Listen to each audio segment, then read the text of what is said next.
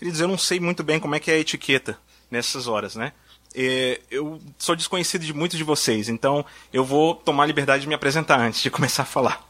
Uh, meu nome é Gustavo, uh, eu sou pastor da Igreja Presbiteriana do Brasil, deste presbitério, da qual essa igreja pertence, e sou amigo de muitos de vocês, mas também sou desconhecido de talvez a maioria aqui. Uh, essa igreja cresceu muito rápido, e quando a última vez que eu estive aqui em Brasília, ainda nem tinham começado as reuniões e de repente, quando eu venho mais uma vez, e olha que não tem tanto tempo assim que eu, que eu estava aqui, a igreja está desse tamanho. E é uma alegria enorme, meus queridos, estar aqui com vocês. É, enche o meu coração de alegria, de prazer, ver cada um dos pequeninos que o Senhor congregou aqui, neste lugar, e também repleto de visitantes, que mais tarde eu quero conhecer. Ah, queridos, vamos então abrir nossas Bíblias no livro de Lucas. O Evangelho do Senhor Jesus Cristo segundo nos relatou Lucas para continuarmos a série de sermões. Se você não frequenta aqui regularmente, essa igreja ah, preza por um princípio de expor toda a palavra de Deus, todo o conselho de Deus. E uma das formas mais seguras de se fazer isso é justamente pregar o texto continuamente. Né? Então, estamos agora já no sexto capítulo do livro de Lucas, e a palavra do nosso Deus no dia de hoje. Ah, é a seguinte, versículos 1 a 11. Aconteceu que num sábado, passando Jesus pelas searas, os seus discípulos colhiam e comiam espigas, debulhando-as com as mãos. E alguns dos fariseus lhes disseram: Por que fazeis o que não é lícito aos sábados? Respondeu-lhes Jesus: Nem ao menos tendes lido o que fez Davi quando teve fome, ele e os seus companheiros? Como entrou na casa de Deus, tomou e comeu os pães da proposição e os deu aos que com ele estavam. Pães que não lhes era lícito comer, mas exclusivamente aos sacerdotes. E acrescentou-lhes: O filho do homem é o senhor do sábado. Sucedeu que, em outro sábado, entrou ele na sinagoga e ensinava. Ora, achava-se ali um homem cuja mão direita estava ressequida. Os escribas e os fariseus observavam-no, procurando ver se ele faria uma cura no sábado, a fim de acharem de que o acusar. Mas ele, conhecendo-lhes os pensamentos, disse ao homem da mão ressequida: Levanta-te, vem para o meio. E ele, levantando-se, permaneceu de pé. Então disse Jesus a eles: Que vos parece? É lícito no sábado fazer o bem ou o mal? Salvar a vida ou deixá-la perecer? E fitando a todos ao redor, disse ao homem: Estende a mão. Ele assim o fez, e a mão lhe foi restaurada. Mas eles se encheram de furor e discutiam entre si quanto ao que fariam a Jesus. Oremos, queridos, mais uma vez. Senhor, nós, diante do teu santo evangelho, da tua palavra inspirada, só podemos tremer e clamar: Senhor, cura os nossos corações, as nossas mentes e nossos olhos das nossas faltas e das nossas uh, dos nossos pressupostos que vão contra o Senhor e nos permita, ó Deus, com corações dóceis, ensináveis, ouvir a tua palavra e que ela encontre lugar profundo em nossos corações e que seja, seja como um selo que, profundamente impresso em nossos corações, deixe uma marca que seja visível e que seja, Deus, transformadora. Pedimos que o Senhor abençoe-nos agora, Senhor, com entendimento, mas também, Senhor, com a disposição para ouvirmos a tua palavra como ela vem a nós e que sejamos, ó Deus, uh, não meramente ouvintes, mas zelosos praticantes da tua palavra. Pedimos essas coisas agradecidos porque sabemos que o Senhor nos dá o privilégio maravilhoso de termos acesso ao Senhor. E o Senhor promete cuidar e fazer isso por nós. Em nome dele é que nós oramos. Amém. Queridos, eu queria perguntar, começar perguntando, qual é a história que você mais gosta?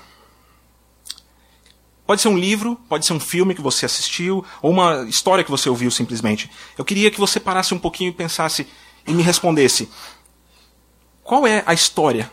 Tem uma história que você mais gosta de ouvir, que você mais gosta de pensar a respeito, que marcou você, que te fez ficar apaixonado por essa história, que te emocionou. Pode ser a história de um amigo seu, de alguém que você conhece. Pode ser a sua própria história. Se você for um dos poucos felizardos da nossa geração que pode olhar para a sua própria história e dizer: Bom, minha vida me deixa muito satisfeito. É uma história maravilhosa. A verdade é que é difícil a gente olhar para a nossa própria história e achar que ela tem esse mesmo padrão de uma bela história. É difícil a gente julgar a nossa própria vida. A qualidade de uma história ela só pode ser julgada com certa fidelidade se ela, vista, se ela é vista a partir do fim, não é mesmo? Para a maioria de vocês aqui que são tão jovens, apesar de eu não estar com o meu, meu óculos, eu consigo ver que alguns de vocês são jovens porque são um cabelo mais pretinho, né? o, o, embaçado não é tão embaçado, né? Então eu sei que vocês são jovens, uh, especialmente para vocês, jovens, é difícil vocês pensarem a respeito da vida de vocês e fazerem um julgamento. A minha vida está valendo a pena, a minha vida está no caminho certo, eu me sinto satisfeito com a minha história. Você sabe que toda história tem que ter um início, um meio e um fim. A gente sabe isso desde Aristóteles, que boas histórias têm que ter um início, bem conectado com um conflito e bem conectado com um fechamento, um fim que resolve, que resolva o conflito e, e as coisas do início, que estão presentes também no meio, tem uma conclusão bonita no final. Então não é de se estranhar que muitos de nós ainda não tenhamos a capacidade de julgarmos a nossa história, principalmente nós mais jovens. E você não sabe então o que, que vai acontecer esse ano, não é mesmo? Você não sabe se vão acontecer coisas boas, se vão acontecer tra tragédias. Você não sabe se você vai passar no vestibular, você não sabe se você vai conseguir um bom emprego, você não sabe se você uh, seu namoro vai dar certo, se você avançar um pouquinho na vida, você não sabe se seus filhos vão nascer saudáveis, você não sabe se eles vão ir bem na escola, se o casamento deles vai bem. Você não sabe o que vai acontecer com seus pais, você não sabe se você vai estar lá para ajudá-los. São incertezas e mais incertezas, e assim por diante. Você não sabe de quase nada. Alguns filósofos e teólogos têm usado um conceito que eu acho muito interessante para pensar a respeito do efeito de tudo isso, de todas essas incertezas em nossas vidas. E esse conceito eles chamam de mindness. A tradução do inglês para o português, talvez ao pé da letra, seria uma coisa literalmente assim, como minheza. minheza. Uh, a forma como nós avaliamos a nossa história se mais ou menos satisfatória para nós, está diretamente relacionado para muitos de nós, via de, via de regra, com como nós identificamos as histórias, os eventos da nossa vida como pertencentes a nós mesmos ou não. Então essa minheza quer dizer autoria. Né? Você olha para a sua vida e a sua vida tem minheza. Você pode dizer assim, esses eventos, essa história, ela, ela é minha. Eu me identifico. Era aí que eu queria chegar. Ou talvez você olhe para sua história e você pensa assim, puxa, tantas coisas que aconteceram, por aí que eu não planejei. Não era onde eu queria estar. Eu nunca planejei isso para mim. Talvez seja uma queda que você teve, moral, ética, espiritual. Talvez viradas sinistras, feias, coisas que você não gostaria de lembrar, se você pudesse. Ou coisas que você já até esqueceu, mas que te trouxeram a um momento em que você olha para trás e você fala assim: se eu pudesse, eu reconstruiria minha vida. Minha vida não tem minheza. Minha vida, eu não vejo ela como minha. Não era ali que eu queria chegar. Queridos, é interessante isso porque isso tem uma ressonância profunda conosco, nossa geração, especialmente porque nós somos bem mais individualistas do que gerações passadas, em que encontravam, as pessoas encontravam sua satisfação simplesmente nas estruturas que já existiam. Nós hoje temos que criar as estruturas por nós mesmos. Nós não podemos nos simplesmente uh, nos estribar nas estruturas que já estão aí. Nós queremos provar para os outros e para nós quem nós somos. E aí nós entramos num constante trabalho, num constante, infindável, insaciável trabalho de construir a vida boa que nós queremos para chamar de nossa. E queridos, esse trabalho, eu vou dizer uma coisa para vocês, você provavelmente já sabe, ele cansa. Ele cansa. Ele absorve tudo o que nós somos. E nós temos o tempo todo trabalhando para formar essa vida que seja de fato uma vida boa, seja uma vida nossa. E é sobre isso que o nosso texto está falando nessa noite. Esse texto nos ensina, e nós vamos ver aqui, que Cristo Jesus é o Senhor do sábado. queridos, como Senhor do sábado, Ele é também o Senhor da história. Nós vamos entender que ah, Ele é o cumprimento da promessa do descanso de Deus. E Ele, não nós, Ele é quem pode dar um fim aprazível para a nossa história.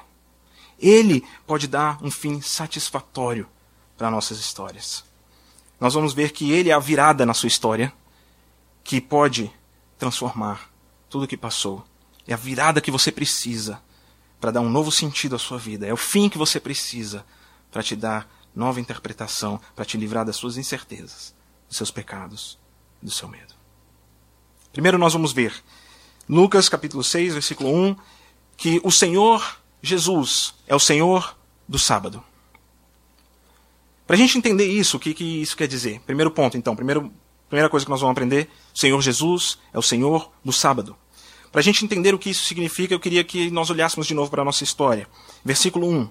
E vamos olhar um pouquinho devagar no, em como a história é contada. Aconteceu que num sábado, passando Jesus pelas searas, os seus discípulos colhiam e comiam espigas, debulhando-as com as mãos. Tá, qual o problema?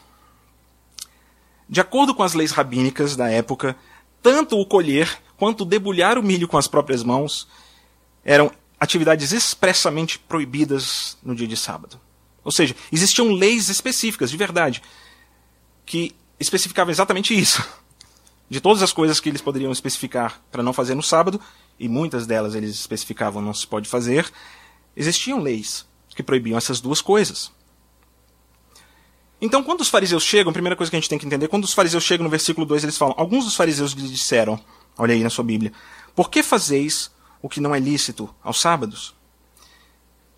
Eles não estão ali inventando uma coisa assim na hora. Não estão inventando uma coisa totalmente arbitrária. Não é só pura chatice deles. Porque muitas vezes a gente associa fariseu com oh, chatice, os caras são muito chatos, gente. Toda hora estão aqui importunando, eles inventam coisa do arco da velha. Não é exatamente isso. Eles tinham uma lei nas quais, na qual eles estavam amparados. Então, sem dúvida, eles têm certa razão. Precisamos dar certa razão para eles de chegarem até Jesus e seus discípulos e dizer que aquilo não, que eles estavam fazendo não era certo. Não estava de acordo com a lei que eles seguiam. E por alguns ângulos, se nós pararmos para pensar e, e e não é essa, essa não é a única história em que Jesus entra em conflito com os fariseus porque ele está fazendo alguma coisa nos sábados. Quando a gente olha para essas histórias, um texto como esse, às vezes por alguns ângulos nós podemos pensar que Jesus de fato está destruindo o Antigo Testamento. Jesus, ainda mais se você olhar para a resposta de Jesus, e Jesus diz assim, então, a partir do versículo 3, e começa a contar a história de Davi, fala, Davi também fez algo que não era lícito. E daí? Né? Não pode, a gente às vezes pode pensar assim, poxa, Jesus está então derrubando o Antigo Testamento, está derrubando a lei, ele veio para mudar radicalmente as coisas. E às vezes a gente é tentado a pensar assim a pensar como se realmente existisse uma tensão entre o Antigo e o Novo Testamento, entre a lei de Deus e a graça e o perdão. Mas, queridos, Deus não está aqui introduzindo uma coisa, um elemento totalmente novo. Eu quero que você entenda isso com esse nosso primeiro ponto. Jesus não está introduzindo um elemento totalmente novo e estranho. Ele não é um personagem novo que apareceu no fim da história. Não, pelo contrário. E se você não entender isso, você precisa entender isso. Para você entender essa história e todas as histórias das Escrituras. Que o Senhor Jesus Cristo não é um personagem que chegou no fim e, oh, de repente ele apresentou um monte de coisa nova que ninguém sabia, ninguém estava esperando. Não, ele é o centro da história. Ele é o centro da história. Quando a gente lê esse texto, é fácil a gente cair na tentação de achar que guardar o sábado, a guarda do sábado era uma regra dura, antipática, que Jesus se opunha e que eu também não estou nem aí e talvez seja o último dos mandamentos que eu vou pensar em obedecer. Se você não é adventista, talvez você não pense muito seriamente a respeito do sábado, nunca tenha pensado. Mas eu quero te desafiar a pensar a respeito do sábado como um mandamento verdadeiro do Senhor, o qual o Senhor Jesus Cristo ama, o qual o Senhor Jesus Cristo ah, cumpriu e que não era para ser desprezado. Às vezes, porque a gente não gosta dos fariseus, a gente joga o sábado fora junto com o legalismo deles ou outras coisas que eles faziam. Mas guardar o sábado é um mandamento de Deus. Seis dias trabalharás e farás toda a sua obra, mas o sétimo dia o santificarás, porque é o dia do Senhor. Esse dia, esses termos da lei de Deus, Jesus não abandonou. Muito pelo contrário. Jesus não veio para abolir, ele disse: Eu não vim para abolir a lei, eu não vim para uh, fazê-la caduca, mas eu vim para cumprir a lei. E ele ainda disse que é mais fácil que toda a terra e os céus passem do que um tio caia da lei do Senhor. Mas essa tentação, também quero que você entenda que essa tentação de interpretar o Antigo Testamento contra o Novo Testamento, ela tem um motivo. Não é certo fazer isso, mas existe um motivo pelos qual, pelo qual nós às vezes fazemos isso. É porque e isso é talvez uma das belezas, grandes belezas da vinda do Senhor Jesus Cristo, do ministério dele, da forma como ele ensinou. Quando ele entra em cena, ele causa incertezas. Ele causa certas incertezas naqueles com quem ele conversa, naqueles uh, que estão ouvindo o Senhor. Por onde quer que ele passasse, por onde quer que ele falasse, o que for que ele ensinasse ou fizesse, tudo vinha carregado com essa capacidade, pelo menos a capacidade de causar mudança de causar ah, alterações na forma como as pessoas interpretavam as coisas. Por quê? Porque ele era, ora bolas, a revelação de Deus andando por sobre a terra. Ele era uma revelação nova de Deus. Mas calma aí, você falou que ele não era uma coisa nova. Não, ele era a revelação nova de Deus, mas ao mesmo tempo nada do que ele ensinava não já estava es explicado nas Escrituras.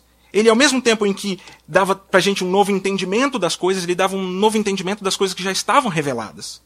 De tal forma que o Senhor Jesus Cristo, então, ele, ele não é um elemento totalmente novo, mas ele é a nova revelação de Deus.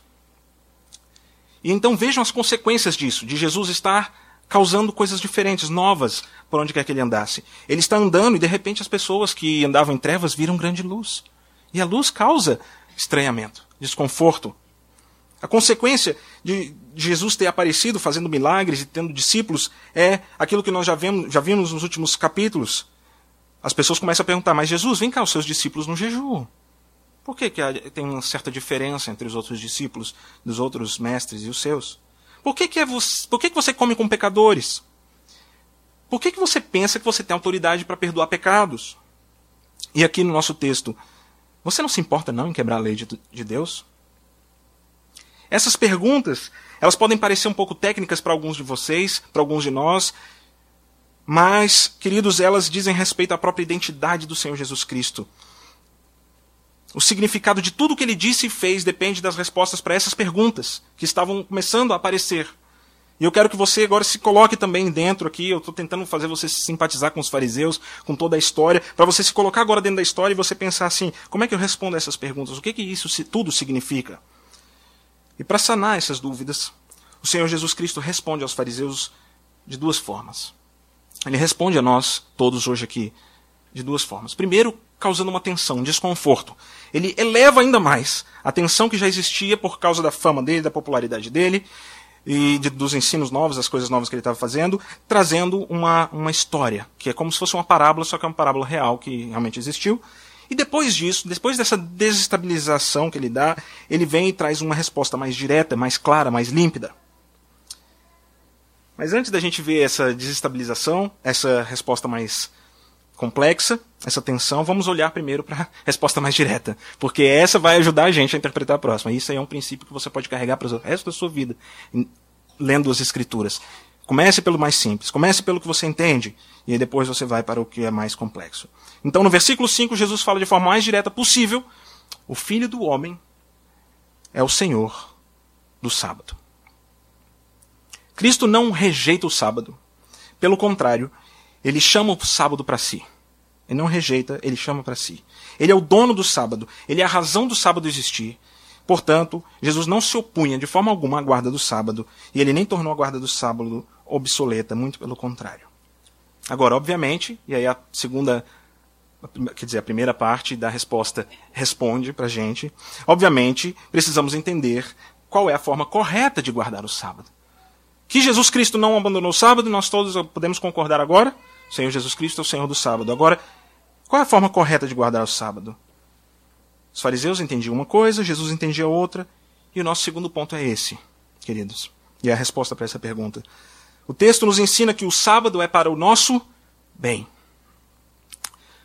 Primeiro, o Senhor Jesus Cristo é o Senhor do sábado. Segundo, o sábado, do qual o Senhor Jesus Cristo é o Senhor, é para o nosso bem. Como nós falamos, a presença e as atitudes de Jesus geravam uma enorme incerteza para os líderes do, do povo. Nesse ponto aqui da história, então, Jesus já estava famoso, já tinha feito milagres, já multidões seguiam eles, e as pessoas começam agora a ficar preocupadas. E agora? E esse Jesus? O que a gente vai fazer com ele? Como diz o final do nosso texto, capítulo 11, as pessoas começam a pensar: o que nós vamos fazer com ele? Então, se não bastasse essa tensão, Jesus vai aumentar um pouquinho mais a tensão. Ele é mestre nisso. Ele vai aumentar a tensão até a carne dele não aguentar mais e ele ser pendurado numa cruz. É assim que ele vai fazer. É essa a história da redenção. Ele vai comer. A tensão com os fariseus está começando agora e ela só vai ser resolvida na cruz. Então ele aumenta um pouquinho a tensão. Ele fala: Nem ao menos tendes lido o que fez Davi? Quando ele teve fome, ele e seus companheiros? Como entrou na casa de Deus, tomou e comeu os pães da proposição e os deu aos que estavam com ele, com ele. Pães que não lhes era lícito comer, mas exclusivamente aos sacerdotes. Queridos, Jesus traz à luz um momento na história do povo de Deus que os fariseus não estavam conseguindo interpretar direito. E Jesus pega de muitas coisas que eles não, tavam, não interpretavam direito, Jesus pega essa para trazer um entendimento novo, para trazer nova luz ao que eles ainda não conheciam. Entenda bem, o que Jesus está fazendo aqui com essa história de Davi não é dizer apelar para um precedente. Tá? Essa é uma forma talvez mais fácil de a gente ler o texto e mais temos que ser cuidadosos com isso por causa do nosso primeiro ponto que nós já vimos. Ele não está abrindo um precedente, ele não está falando, olha, Davi fez também, por que, que eu não posso fazer? Não é essa a estratégia de Jesus. Pode até ser que os fariseus tenham entendido isso, porque muitas vezes nas parábolas de Jesus eles entendiam e não entendiam. Eles viam, mas não viam. Ouviam, mas não ouviam. Então pode ser que até eles tenham entendido isso, Jesus estava abrindo um precedente. Mas não era isso que Jesus estava fazendo. O argumento de Jesus não era um apelo ao precedente, o que ele estava dizendo era: Isso está na cara de vocês, vocês não estão vendo. Se vocês tivessem entendido o que Davi fez, vocês teriam entendido também o que eu fiz. Assim como em outro momento, Jesus diz: Se vocês tivessem crido em Moisés, vocês também creriam em mim, porque Moisés testifica a respeito de mim. Então, o que é isso que eles não tinham entendido? Que Jesus agora vai trazer uma interpretação para eles. Eles não tinham entendido que a lei de Deus existe para o nosso bem. É simples assim. A lei de Deus existe para o bem do povo de Deus. A lei serve para preservação, para proteção, para o cuidado, para o florescimento, para o nosso bem em todos os sentidos. Precisa ficar bem claro isso para você, que o sábado de descanso é uma instituição boa, é uma instituição que deve ser agradável a nós. E eu pergunto a você: você ama o sábado? Você ama o descanso? Você ama o domingo, que é o sábado cristão? De nós cessarmos o nosso trabalho e podermos confiar depositar a nossa confiança no Senhor. Eu tenho um amigo na Irlanda do Norte, ele é da Irlanda do Norte, mas ele é pastor na Inglaterra e vai agora ser professor nos Estados Unidos. Então, a conexão está toda feita aí. Uh, ele, ele me contou que quando ele era criança, ele simplesmente odiava o domingo. E aí isso é estranho ouvir de um pastor, né? Eu odiava o domingo. Por quê? Os cristãos da cidade dele eram muito zelosos. E aí começou o problema eles eram muito zelosos e quando chegava o sábado à noite, eles pegavam e enrolavam os balanços dos parques nas estruturas de metal para nenhuma criança poder balançar no domingo. E aí ele me contou isso, ele falou assim, cara, esse negócio me dava uma raiva do domingo, porque era o dia que não podia brincar, era o dia que ninguém estava satisfeito, ninguém estava feliz.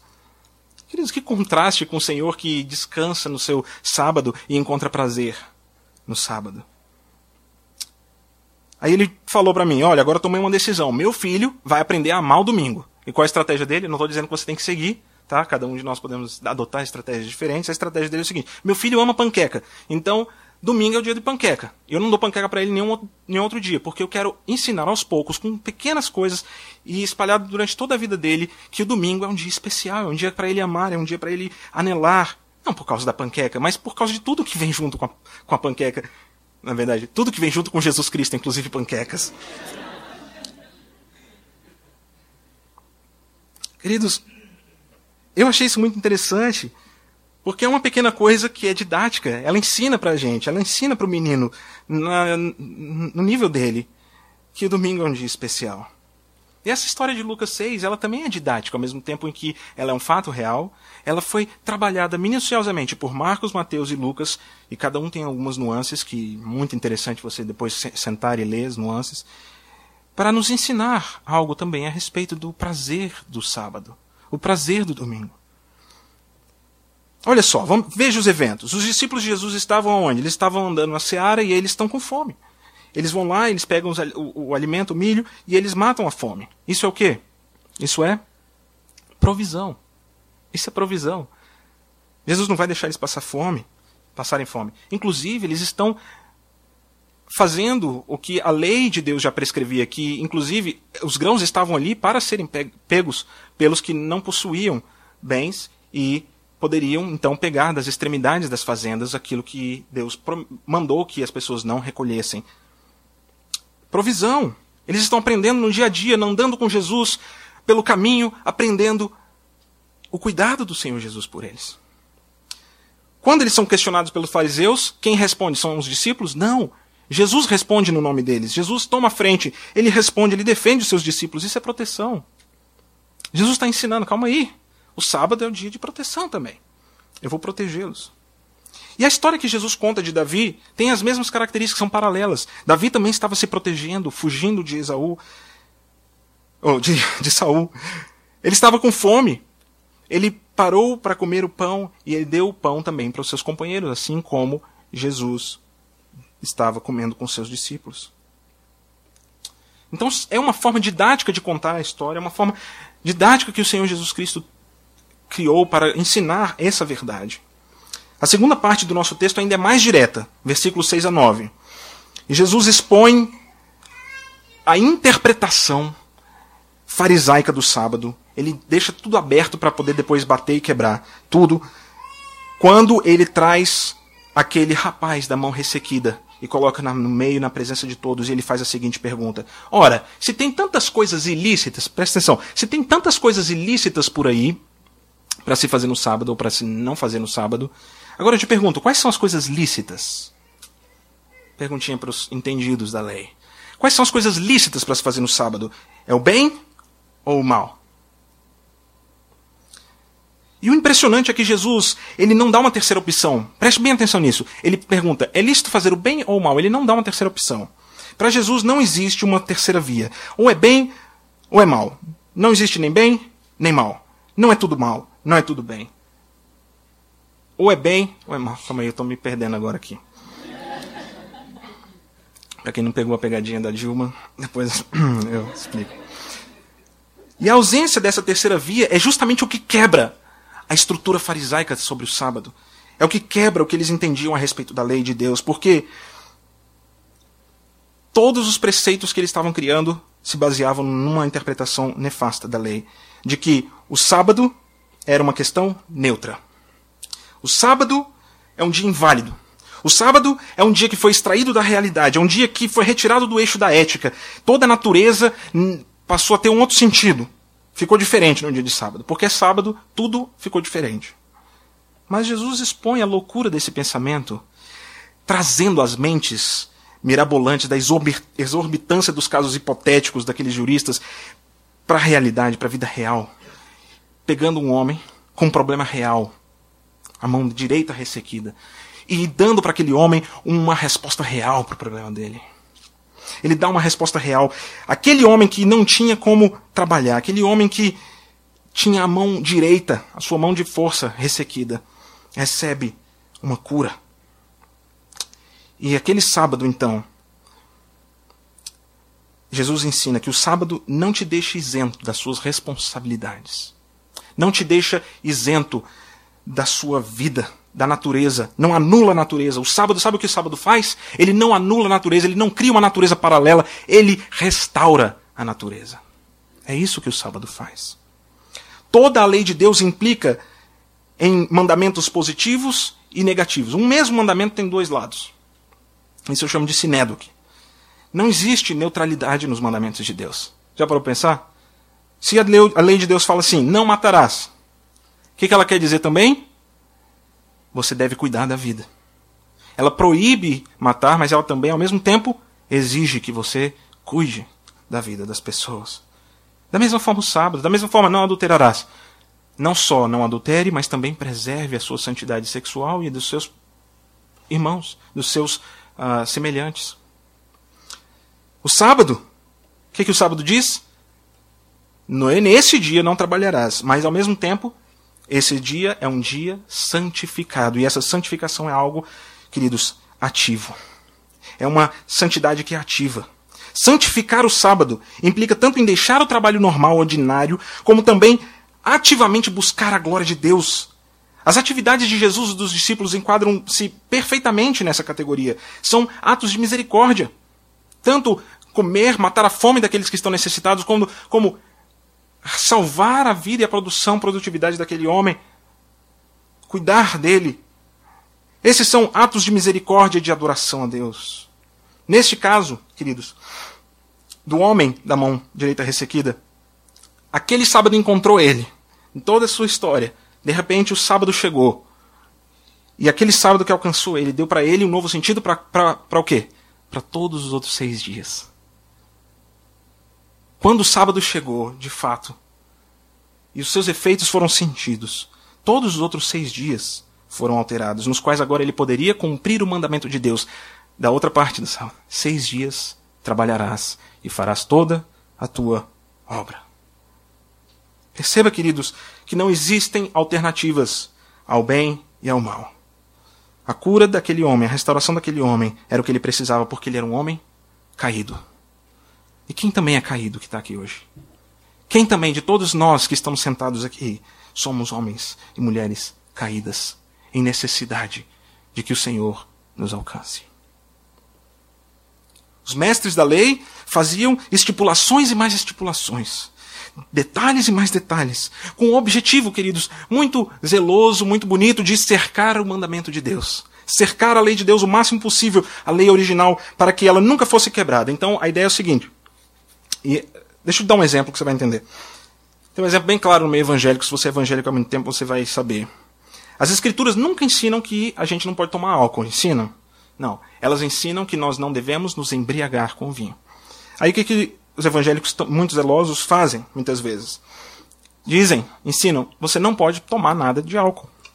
Qual é o objetivo? Um objetivo muito santo. Assim, se ninguém tomar álcool, ninguém vai se embriagar. Portanto, cercamos a lei de Deus diminuímos a possibilidade das pessoas pecarem. Parece lindo, não parece? Só que tentar cercar a lei de Deus, queridos, acaba criando leis humanas.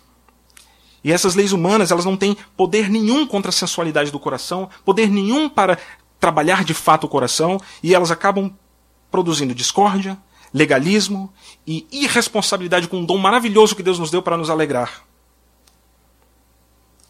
Outro exemplo é o mito do sexo seguro, que se diz por aí, aí afora, na nossa sociedade. O sexo foi feito por Deus, queridos, para ser usufruído dentro do casamento, dentro dos padrões da lei de Deus. Mas ele nunca foi algo seguro, ele não é seguro.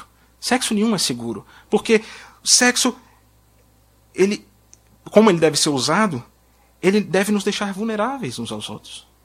Dentro do nosso casamento, nós nos despimos, nós estamos íntimos, nós somos sensíveis.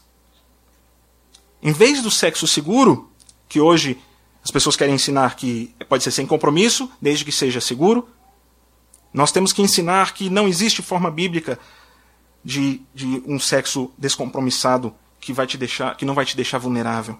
Deveríamos ensinar que existe uma forma bíblica em conformidade com a lei de Deus, em que o compromisso envolvido do sexo vai nos expor, vai nos confrontar, vai ser doloroso, porque exige respeito, existe, existe uma certa série de responsabilidades junto com o sexo, mas nós não precisamos ter medo dele. Ele não é seguro, mas nós não precisamos ter medo dele, se for usufruído dentro da lei de Deus. Voltando para o nosso texto, então, aquelas estipulações criadas pelos fariseus, pelos rabinos, existiam como distrações. As cercas que eles colocavam serviam como distrações para que, que impediam os fariseus de guardarem o sábado de forma verdadeira. Já pensou sobre isso? Aquelas estipulações acabavam sendo distrações, em vez de eles estarem cuidando do sábado, guardando o sábado de uma forma verdadeira, eles estão tentando ver quem é que está guardando quem não está guardando. A tentativa de cercar a lei de Deus acabou criando um ídolo opaco que impediu que a luz da graça de Deus brilhando no sábado fosse vista em Cristo Jesus. Queridos, esse foi o nosso segundo ponto. O sábado é para o nosso benefício, assim como toda a lei de Deus. Para o nosso sustento, para a nossa restauração. E o terceiro ponto, semelhante a este, é: precisamos entender que o Senhor, sendo o Senhor do sábado, ele é também o Senhor da história. O Senhor do sábado é também o Senhor da história. Você pode estar pensando assim, tudo bem, eu entendo o benefício de não adulterarás, eu entendo o benefício de não matarás, mas qual que é o significado? Como é que funciona esse benefício do sábado? A resposta, queridos, ela está em toda parte nas Escrituras. O sábado é interessante porque ele está em toda parte nas Escrituras. Ele tem um significado que ele é unificador. Ele pega todas as Escrituras e ele unifica. Porque o sábado está presente na instituição da criação, o sábado está presente em diversas partes de instituições do, das diversas alianças da redenção e também na consumação. Vejam, por exemplo, Gênesis 2.2. Escute como Deus ah, faz, cria o sábado. Havendo Deus terminado no dia sétimo a sua obra que fizera, descansou nesse dia de toda a sua obra que tinha feito e abençoou Deus o dia sétimo e o santificou, porque nele descansou de todas as suas obras que, como Criador, fizera.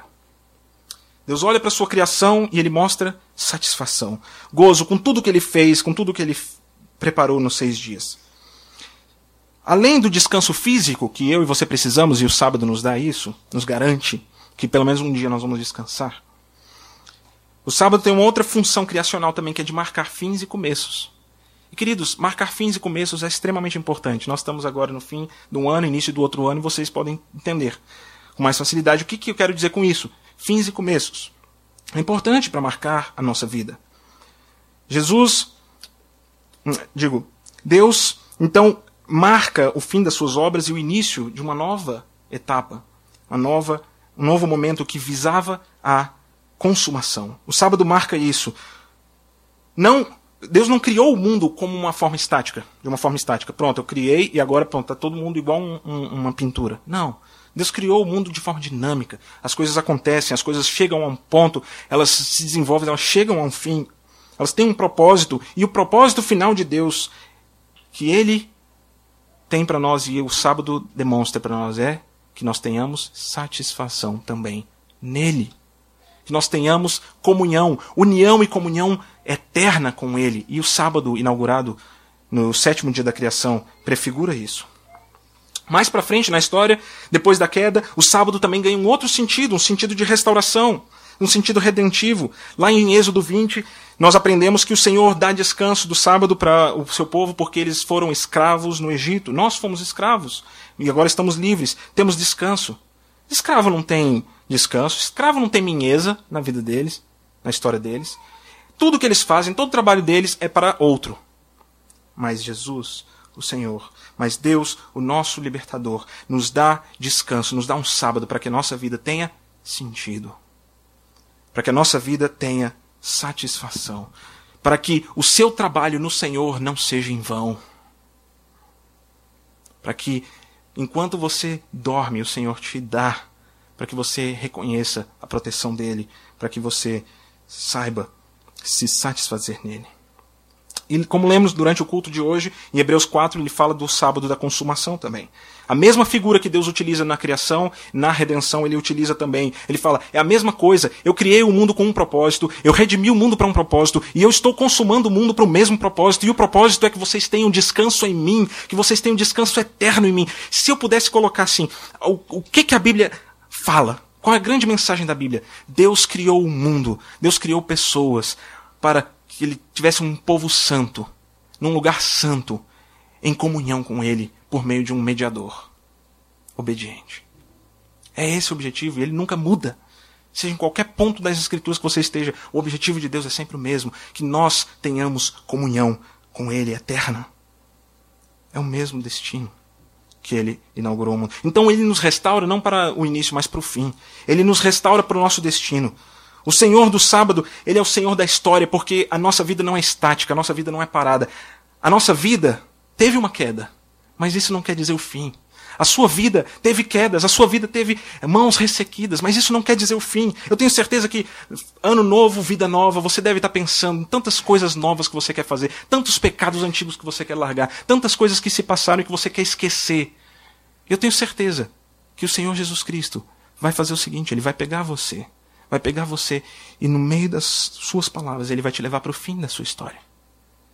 Por meio de você conhecer em quem você tem a sua vida, sua proteção, a sua satisfação. Ele vai te levar para o fim da sua história com ele. E lá no fim da história você vai ver esses eventos com outra perspectiva. Vocês já ouviram falar que os fins justificam os meios? Eu não acho que isso seja verdade, mas uma outra coisa parecida é verdade. Os fins determinam os meios. E os fins, eles também ressignificam os eventos que aconteceram no meio. Vou dar um exemplo.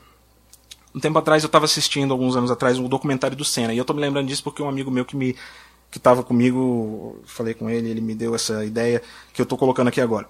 É, ele está aqui. Então, é, eu estava assistindo esse documentário do Senna e tem uma cena em que o Senna, é, em que o Senna, ele está reclamando do carro que ele iria correr naquele fatídico 1 de maio de 94 lá em Imola. E ele está ali reclamando dos ajustes do carro. E aí, a hora que o, o, o diretor põe essa cena, fica assim, cara, que sinistro, né? Poxa vida, se pelo menos alguém tivesse dado ouvido para ele, poderia ter sido evitada aquela tragédia. Se alguém tivesse dado ouvido para a palavra do Senna, olha, eu estou achando ruim, eu não estou gostando, ele está preocupado na corrida, não está gostando. Se alguém tivesse ouvido e tivesse conseguido consertar o carro, quem sabe ele não tivesse aí, né, até hoje. E aí eu falei com esse amigo que está aqui hoje, e ele falou assim, mas Gustavo, vem cá, Aposto que o Senna falava isso aí todo, todo, toda corrida. Todo sábado ele vinha e falava, ah, meu carro tá assim, não sei o que, não sei o que. E de fato é, quando você vai olhar, aquilo lá era uma coisa que acontecia corriqueiramente. Para eles que estavam vivendo aquilo, era um evento normal. Assim como ter acordado, escovado os dentes, feito qualquer outra coisa, aquele evento não tinha significado nenhum. Mas aí a hora que você coloca na perspectiva no filme, ele até te emociona.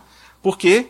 Porque você olha para aquele ponto com a perspectiva do fim e você entende o significado daquele daquela questão. Toda vez que tem uma tragédia, você pode pensar.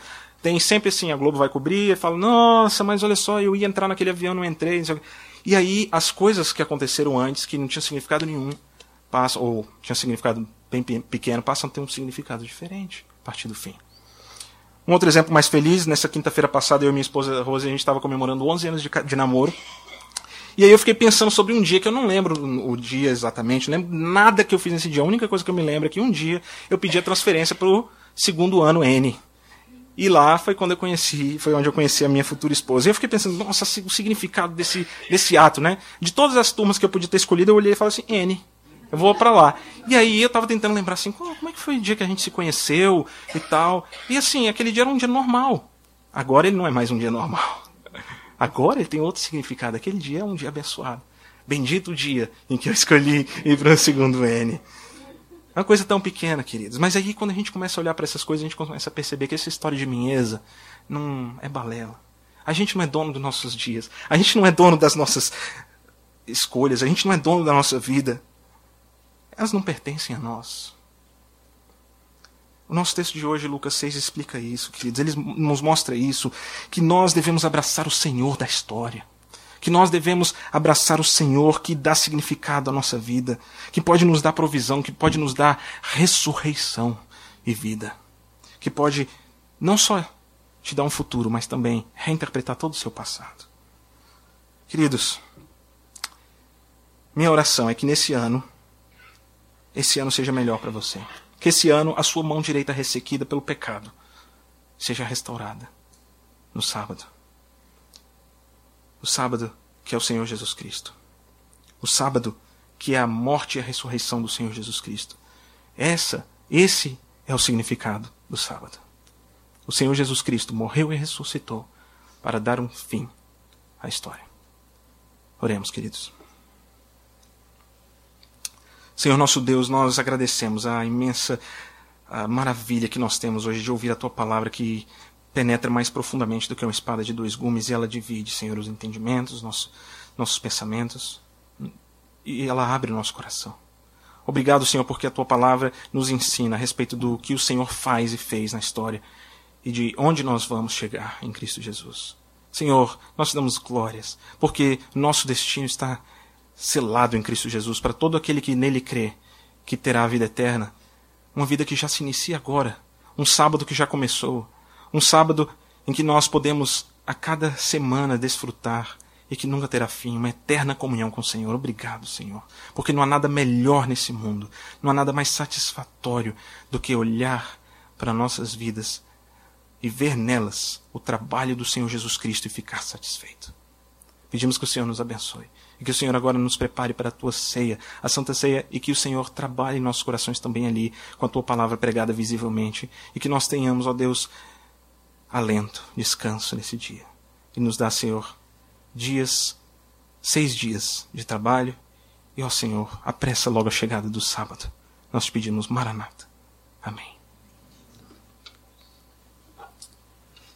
Vamos agora ficar de pé e cantar a música uh, Ele Exaltado. Vamos adorar esse Deus.